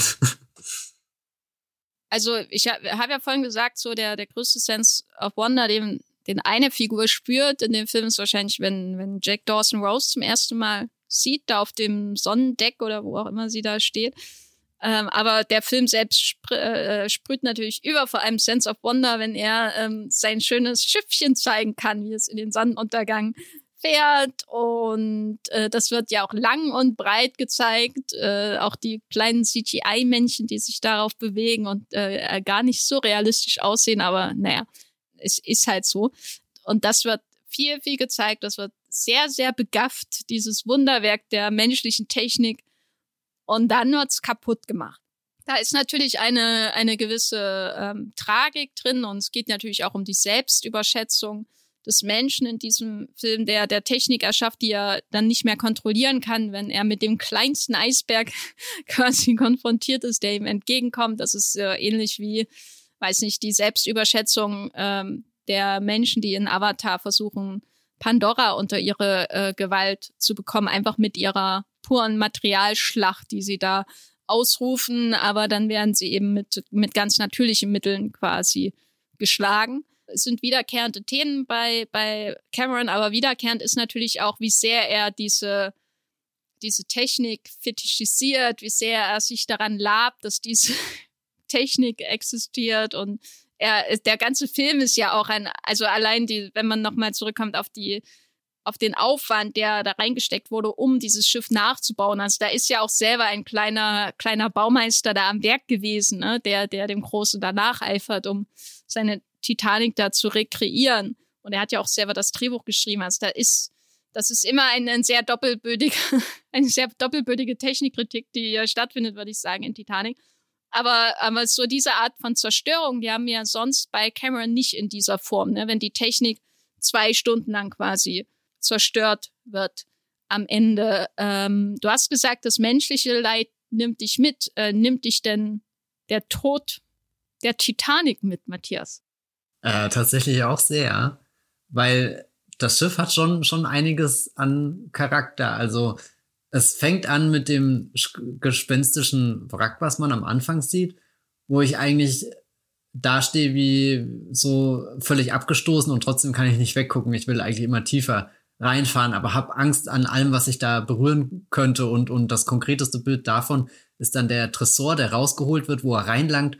Und das sah für mich als Kind immer aus, als holt er da irgendwas Giftiges, irgendwas Kontaminiertes raus, was eigentlich kein Mensch auf dem Planeten jemals anfassen sollte. Ich hatte immer Angst, dass sie gleich alle sterben auf dem Schiff, weil das irgendwie giftig ist oder so. Und dann kommen wir eben von, von diesem sehr fragwürdigen äh, äh, Körper zu, zu diesem ganz prächtigen Schiff, was, was da einfach fährt, was auch eine einfach richtig geile Form hat. Also keine Ahnung, was mit dem Schiffsbau los ist. Guck dir mal so einen großen Kreuzfahrtdampfer an, die sehen alle. Ja, die sehen furchtbar aus. Ja, also da ist irgendwas völlig missglückt und da weiß ich jetzt nicht, ob, ob da das halt einfach dran liegt, weil das die bessere Art ist, so Schiffe zu zu bauen. Nee, aber die, die sehen so aus, weil die, weil die einfach nur quasi eine Schiffsplattform nehmen und da einfach ein viereckiges Hotel drauf bauen. Und deswegen sehen die so furchtbar okay, aus. Okay, ja. Also da bin ich schon pro Titanic. Weiß jetzt nicht, ob das eine gute Position ist, aber das ist von, von der Form her ein, ein sehr schönes äh, Schiff, um es auf die Leinwand zu bannen und es auch irgendwie durch diesen Ozean stechen zu lassen. Also all diese, diese Filme, wo du irgendwie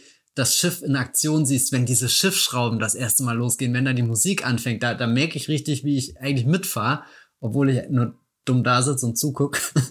Aber da, da, da, also die, diese, diese Kraft und Bewegung, diese Faszination, also auch all das, was ich vorhin gesagt habe, das ist ja wieder die, die, die äh, reichen weißen Männer, die sich auf die Schulter gegenseitig klopfen. Dafür findet Cameron schon, schon die Bilder, dass du eigentlich sagst, okay, nee, äh, ist alles ungeil, aber dann eben auch eben diese, diese Bilder, wo die Schiffsschrauben sich anfangen zu drehen, wo, wo du völlig mitgerissen wirst von dem Moment, wo du dann siehst, wie, wie vorne das Wasser wegbricht, später die Szene mit den Delfinen und so, wie, wie das einfach durch den Ozean da, da durchrast, auch das, das Schiff. Also da, da ist schon sehr viel Liebe da. Und dann kommen eher diese, diese zwiespältigeren Bilder, wenn es zum Beispiel in den Maschinenraum runtergeht, wo, wo ich wieder ein großer Fan bin, weil, weil viele Prozesse gezeigt werden. Zum Beispiel, ähm, wie, wie geht da eins ins andere über? Was ist da die, die Kommandostrecke? Äh, wo, wo hat der Befehl seinen Ursprung? Wo wird er am Ende ausgeführt? Da ist ja die Titanic auch einfach ein, ein, schönes Konstrukt, um nachzuvollziehen, wie, wie, wie ist das eben aufgebaut. Und dann hast du zwischendrin noch sowas wie die Blueprints, die du siehst. Du hast eine 3D-Animation, die du siehst, die, die immer ein konkreteres Bild von diesem Schiff ähm, dir geben, dass es schon, schon ein, nach einer halben Stunde klar ist, das ist nicht einfach nur eine Kulisse, in der wir uns bewegen, sondern man könnte fast sagen, die Titanic ist wie New York in einem Film ein Hauptdarsteller. oh, ja, ja, ja, ich weiß. und, äh, und dann kommen aber auch so, so Bilder, wie gefährlich die Titanic sein kann, wenn zum Beispiel diese Schotten sich schließen und dann halt ein Mann nach dem anderen dadurch noch versucht, zu kommen und du die, dieser Automatismus, der dann irgendwie in Gang tritt mit, das ist die Sicherheitsvorkehrung, die rettet euch im Zweifelsfall das Leben, kostet aber dann vielleicht auch hier schon das Leben von dem, der eben nicht mehr durchkommt. Also wo, wo die, da, da wird die Titanic schon sehr ambivalent und, und trotzdem gibt es dann wieder so Einstellungen wie, das Schiff geht unter, du hast die panischen Gesichter, überall wird geschrien, gerannt, ge, geschubst da, da gibt's ja manchmal so, so Bilder, die, die wirken wie diese drastische Szene in Krieg der Welten, wenn Tom Cruise und seine Familie mit dem Auto in die riesen Menschenmenge kommen, bevor sie selbst wiederum auf das Schiff wollen, wo ja dann die Panik ausbricht, wo eine Waffe gezogen wird und so. Und dann geht die Kamera zurück und zeigt dir die totale und da liegt das Schiff eigentlich in aller Ruhe. Okay, da, das Vorderteil geht schon ein bisschen weit nach unten, deutlich weiter nach unten, als es sein sollte. Aber das hat dann auch wieder irgendwie sowas, die Titanic wirkt da einerseits bin ich dieses äh, Weltwunder, was er auf die See gesetzt hat und ich bringe euch auch einen Tag schneller als New York, als ihr das gewohnt seid, aber irgendwie bin ich auch sehr passiv in diesem Ganzen. Ich ergebe mich da einfach meinem Schicksal. Da war jetzt der Eisberg und, und jetzt bin ich die Titanic hier und sinkt da langsam vor mich hin. Da, da habe ich dann fast schon, schon Mitleid mit diesem riesigen Schiff, wo, wo ich mir nie sicher bin, hat es jetzt ein eigenes Leben oder nicht? Oder ist dieses eigene Leben immer nur durch die Menschen möglich, die dieses Schiff halt befeuern? Sei das wirklich im wahrsten Sinne des Wortes, dass sie die Kohlen in die Öfen schaufeln oder dass sie halt äh, Passagiere sind, dass sie Kapitäne sind, dass sie Offiziere sind, die diesem Schiff irgendwie einen Charakter geben. Also ich weiß gar nicht, ob das Schiff auch ohne die Menschen existieren kann, weil ist das Schiff ohne die Menschen nicht wieder diese unheimliche außerirdische Gestalt, die wir ganz am Anfang da auf diesem fremden Planeten kennenlernen und wo wir nie wissen, schläft sie da oder ist sie eigentlich ein Kadaver, der schon, schon lange tot ist. Also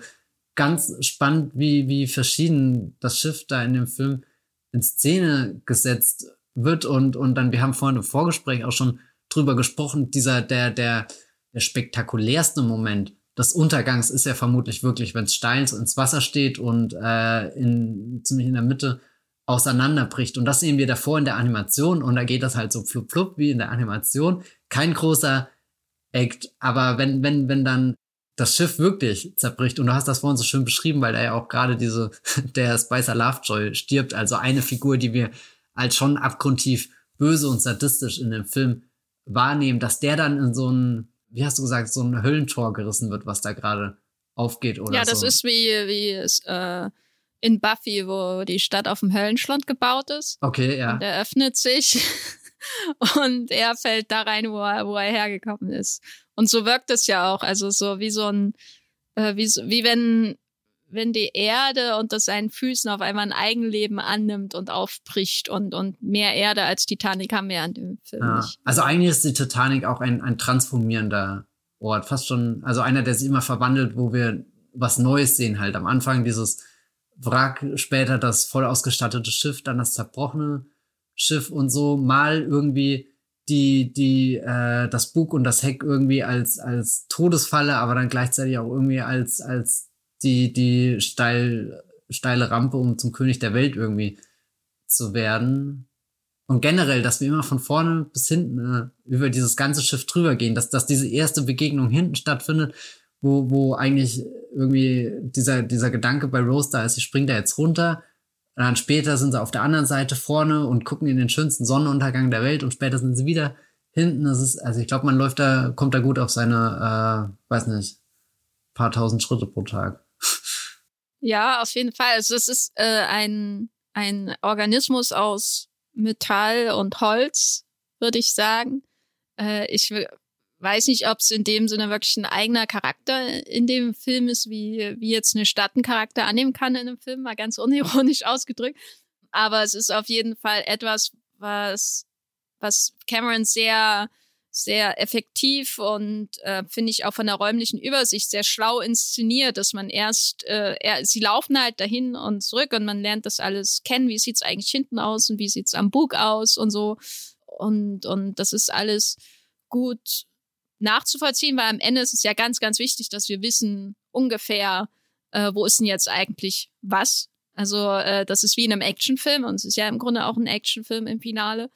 Aber darüber hinaus ist es schon so ein, ein Organismus, den man am Anfang unter Kontrolle hat, vielleicht auch mit dem Blick. So, ne, die Kamera, die fliegt immer an diesem, ja auch CGI-Modell quasi vorbei und, und beobachtet die Menschen wie Ameisen auf diesem Schiff, das zum, in den Sonnenuntergang fährt. Und wenn sie da die beide dann am Bug äh, da ihren König der Welt äh, erst machen und dann die romantische Szene zusammen mit dem mit dem Fliegen, da hat man ja auch das Gefühl, dass der Mensch der Mensch alles kann, was er will. Ne? Genau wie Cameron als Filmemacher alles kann, was er will. Und dann stellt sich natürlich heraus, dass die Titanic als menschliche Schöpfung, dass sie ein Eigenleben entwickelt. Also ich finde schon immer die Szene, wo sie den Eisberg treffen, das ist natürlich eine meiner Lieblingsszenen im Film. Ich liebe alle, alle Katastrophenanteile dieses Films, also wirklich.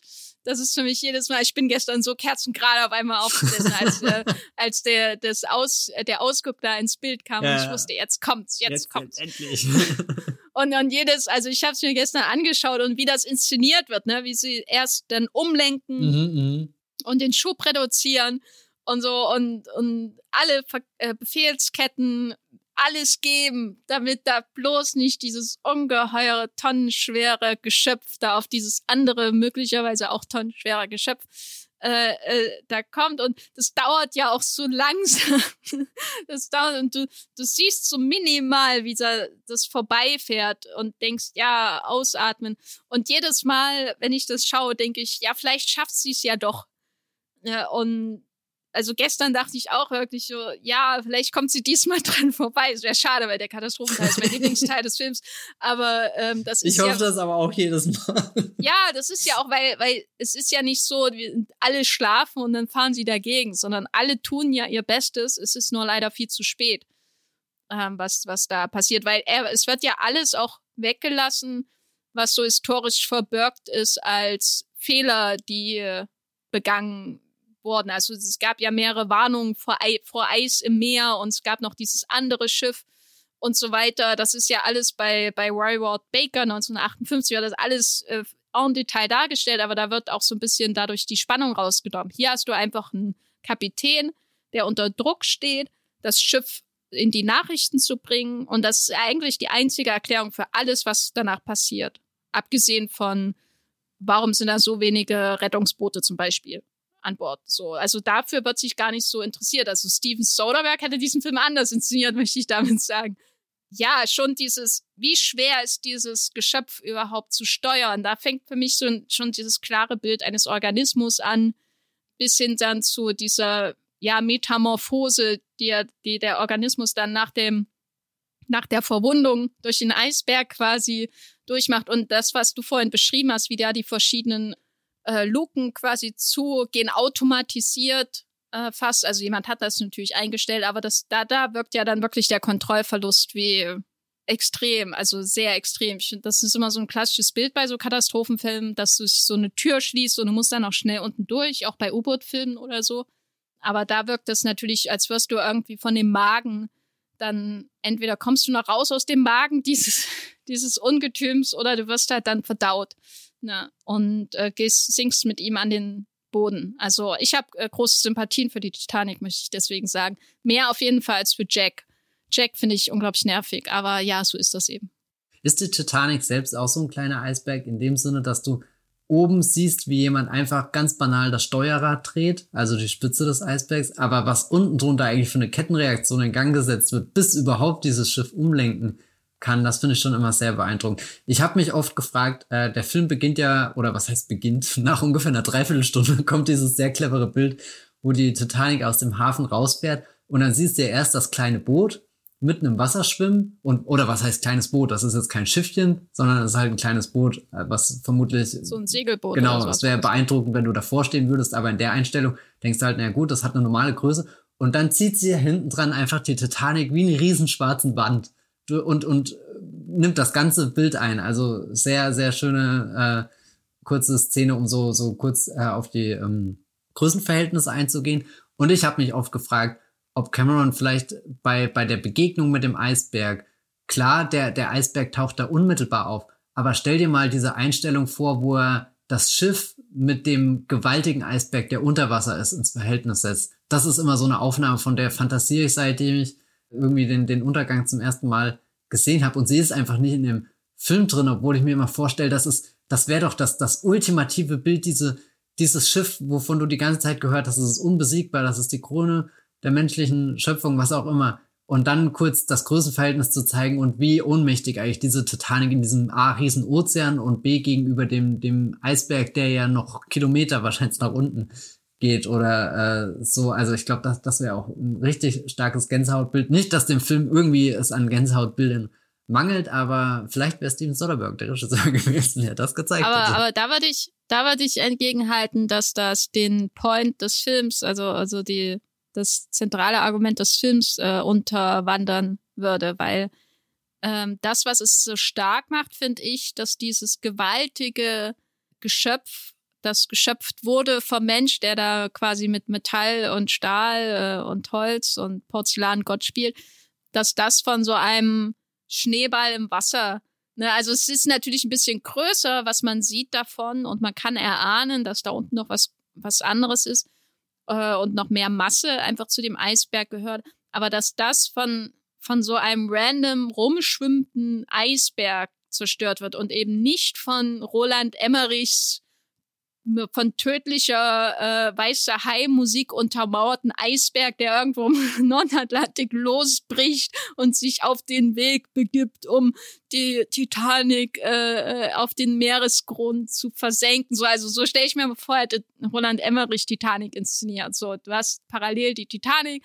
und auf der anderen Seite in der ersten Szene des Films löst sich ein gewaltiger äh, Eisklops äh, äh, äh, da im, im Nordatlantik und begibt sich auf seinem Weg und dann hast du Bernard Herrmann Gedächtnisgeigen, die da äh, sie, du, du, du, irgendwie so, äh, weiß nicht, die da ihm hinterhergeigen und, und äh, also der Eisberg ist kein Bösewicht, der Eisberg ist nicht größer als der Mensch oder das, was sich der Mensch vorstellen kann, sondern der Eisberg ist einfach nur random da, wie, wie ein Stein in deinem Schuh, aber hinterher kriegst du eine Blutvergiftung von dem, weißt du? Also, der ist natürlich groß, der muss auch groß sein, um dieses Schiff so zu verwunden.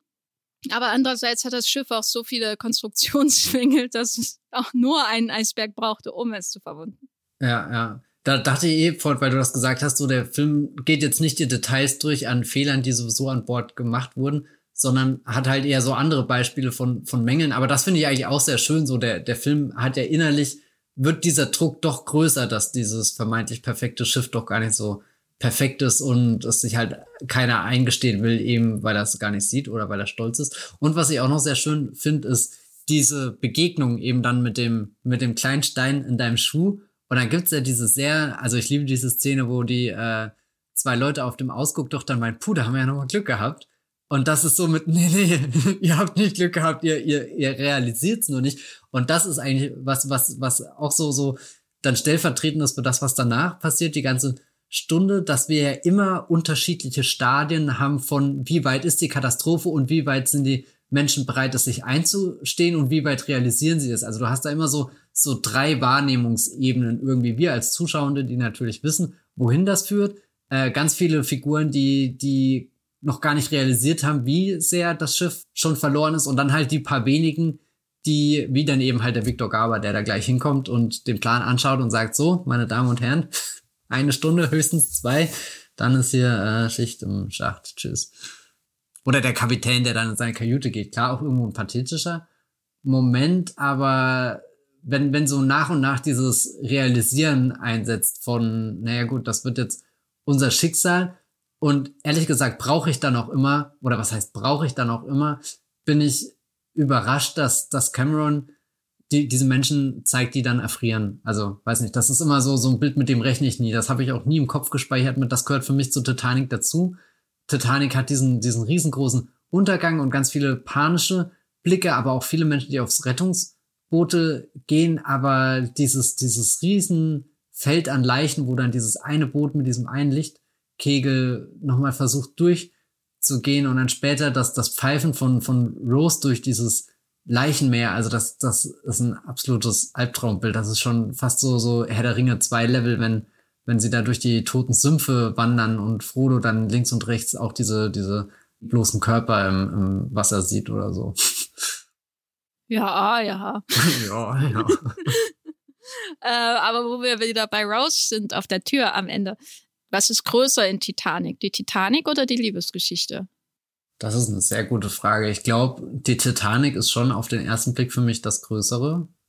Weiß nicht, als ich den Film jetzt geschaut habe, ich habe wieder gar nicht damit gerechnet, wie, wie spät erst Rose und Jack wirklich eingeführt werden als die zwei Lieben des Films. Klar, Rose ist auch schon in dem äh, Gegenwartsprolog, der auch fast eine Stunde, keine Ahnung, wie lange der geht. Ich habe nicht auf die Uhr geschaut. Auch ein guter Vorteil von Titanic, das ist ein Film, in dem man einfach komplett versinken kann und sich überhaupt über gar nichts anderes Gedanken machen muss. Aber da ist schon diese, dieses Schiff und dieser Aufbruch, der da im Raum steht und diese Reise, das ist schon größer für mich.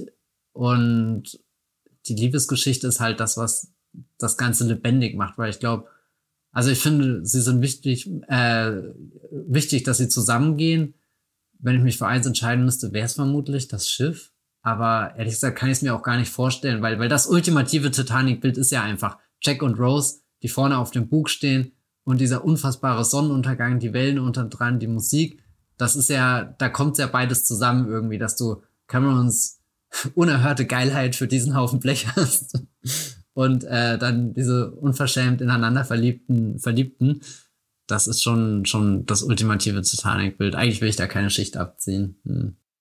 Ja, ich, ich meine, äh, ich möchte im Film auch nicht ohne Liebesgeschichte sehen, weil dann, dann wäre es eben ein sehr konventioneller Katastrophenfilm, würde ich sagen. Dann wäre er eben so wie Poseidon oder A Night to Remember oder andere, die ich auch gerne schaue. Also Katastrophen wirklich kann ich mir immer einen ganzen Tag anschauen.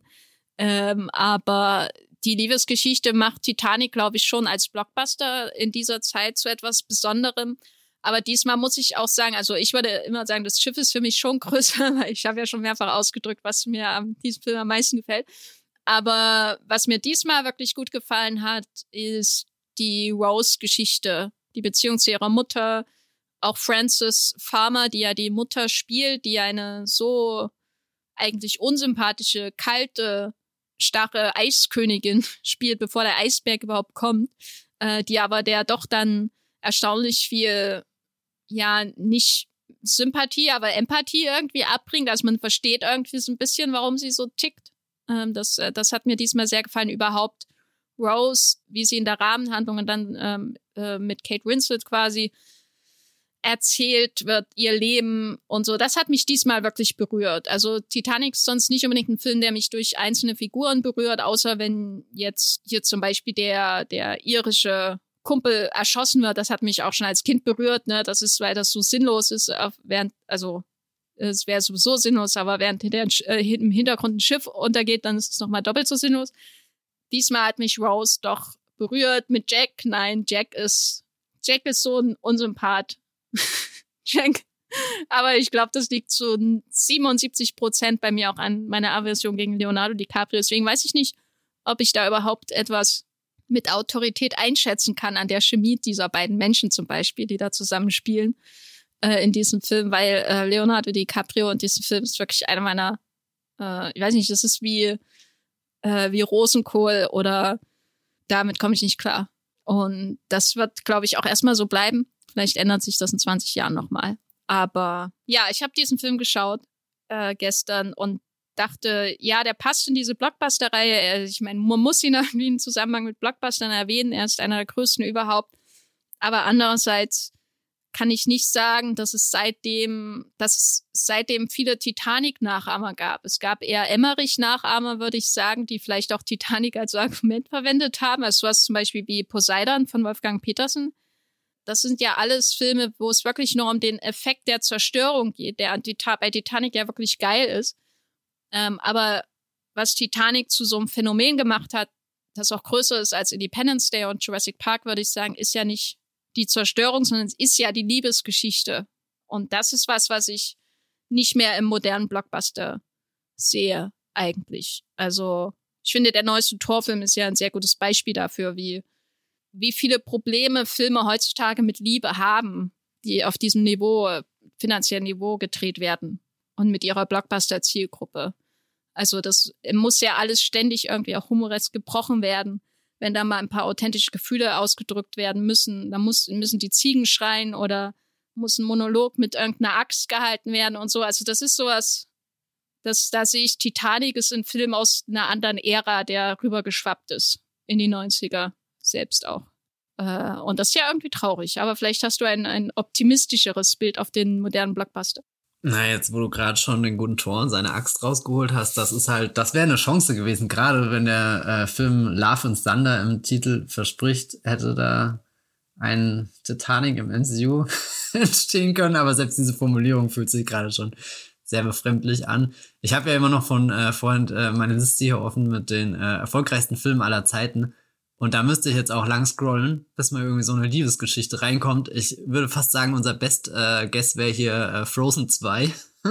Und ich weiß nicht, ob. Ja, oder, warte, ist vielleicht nicht auf der Liste, aber Matrix. Äh, der neue oder generell alle? Nee, Matrix, äh, wo.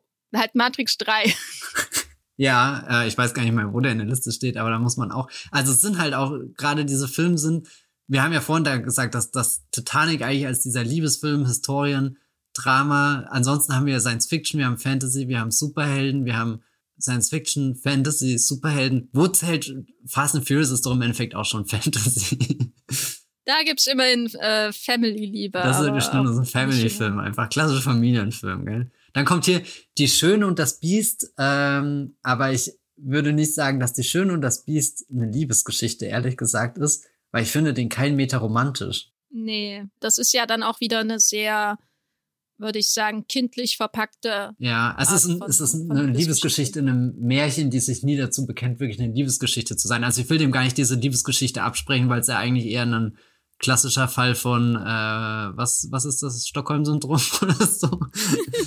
ist, also ich glaube eigentlich, das kann sehr, sehr romantisch sein und vielleicht muss ich den auch einfach nochmal schauen, aber wenn, wenn ich dann so einen Film wie Titanic dagegen stelle, da, da ist eigentlich die, die Männerliebe in Top Gun Maverick schon, schon eher irgendwas, was ich da jetzt reintun würde. Wir kommen zwar irgendwann zu sowas wie Der Herr der Ringe, der zwar auch Aragorn und Arwen hat, aber. Ja, aber da ist auch für mich die größere Liebesgeschichte Frodo und Sam. Ja, nee, es ist, also ich scroll da und jetzt bin ich schon beim Joker, Hilfe.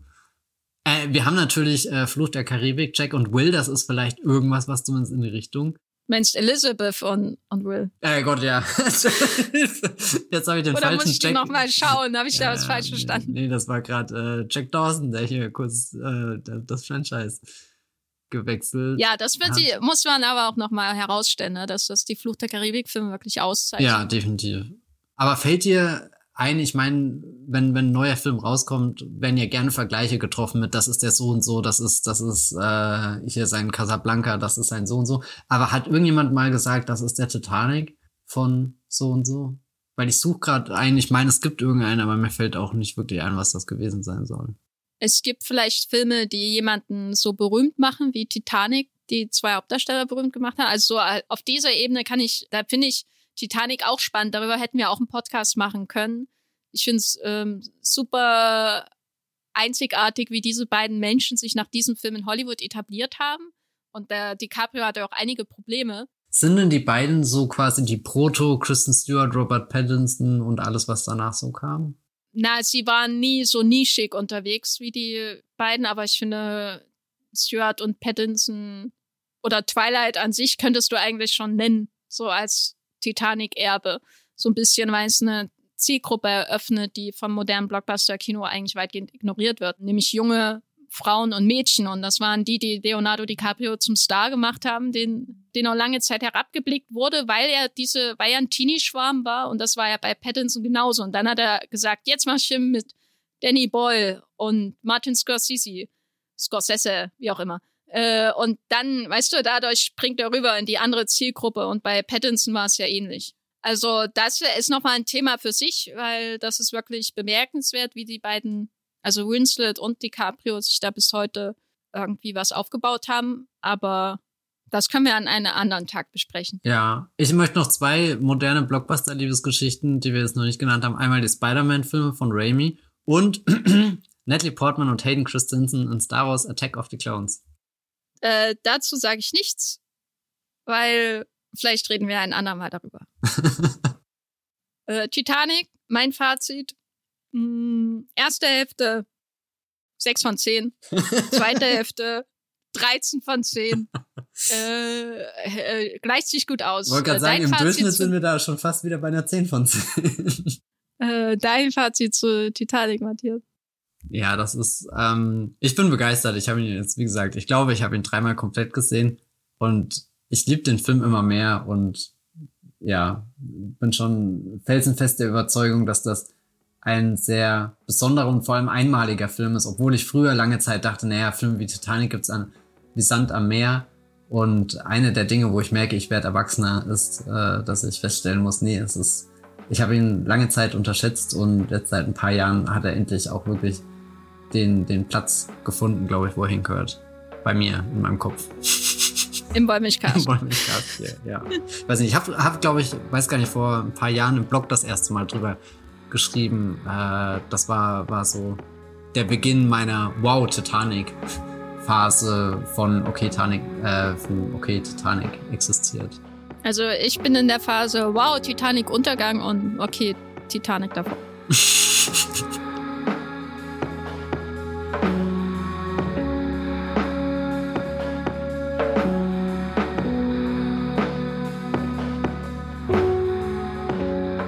damit haben wir einen weiteren Film in unserer kleinen Reihe über die modernen Blockbuster abgehakt, äh, äh, sind mit auf den Meeresgrund gesunken und wieder auferstanden hier im Wollmilchcast.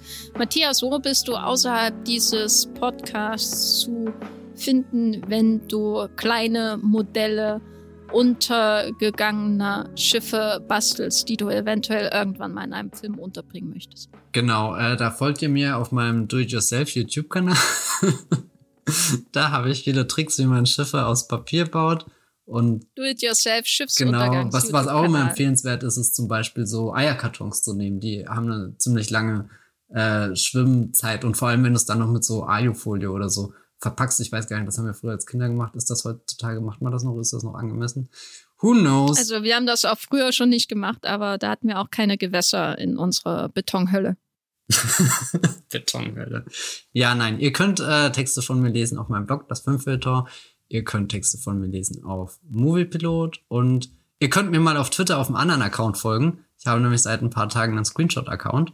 Der heißt A Touch of Cinema und wenn ihr mir folgt, macht euch drauf gefasst, das ist wirklich mein ungefilterter Screenshot-Ordner von meinem Desktop, der da rausgeht. Also, das sind sehr viele Bilder. Aber schöne Bilder.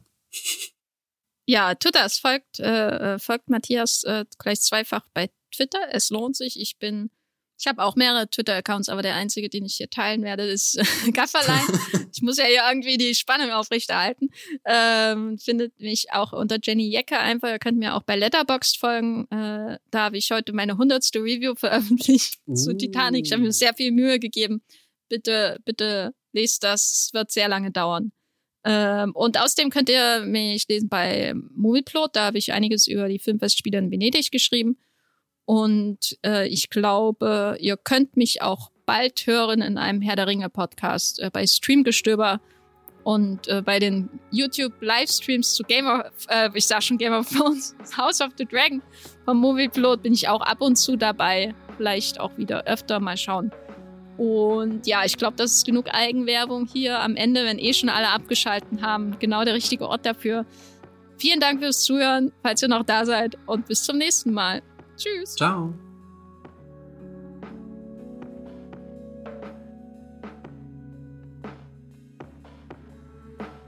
Der Wollmilchcast wird produziert von Matthias Hopf und Jenny Jecke. Unser Intro und Outro stammt aus dem Song Slam Canto von Kai Engel. Ihr könnt den Podcast bei allen gängigen Apps abonnieren und wir freuen uns über Kommentare und Bewertungen bei iTunes.